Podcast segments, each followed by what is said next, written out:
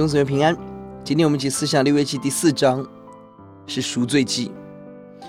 这里不同的祭物，分别是犯罪者不同的身份，身份越高，责任越大，影响范围造成伤害也越多。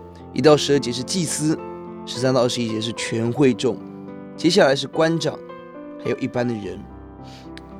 神帮助我们，尤其是祭司，甚至严重性放在全会众之前。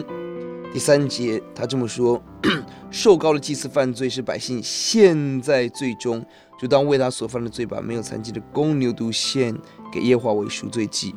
身为神的仆人，你我的圣洁直接影响到我们的会众，影响到我们生命的人，能不能在我们身上看到救恩？求主帮助我们。让我们要格外的保守自己，格外的战兢，逃避罪恶。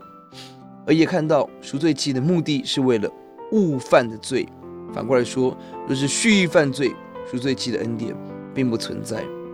求主让我们今天还有悔改的机会，赶快悔改，赶快抓住神，神怜悯我们。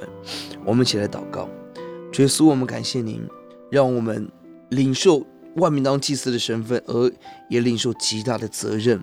主啊，呼求你，让我们的生命要亲近你，看见你，让人可以在我们生命当中看到属主的荣光。呼求主也帮助我们，趁着还有悔改的机会，赶快悔改。耶稣，你乐意饶恕。然后，主啊，当神可寻找的时候寻找你，亲近的时候求告你。大水泛滥，不能到我们这里。求主让我们预备好迎接你。听我们的祷告，奉耶稣的名，阿门。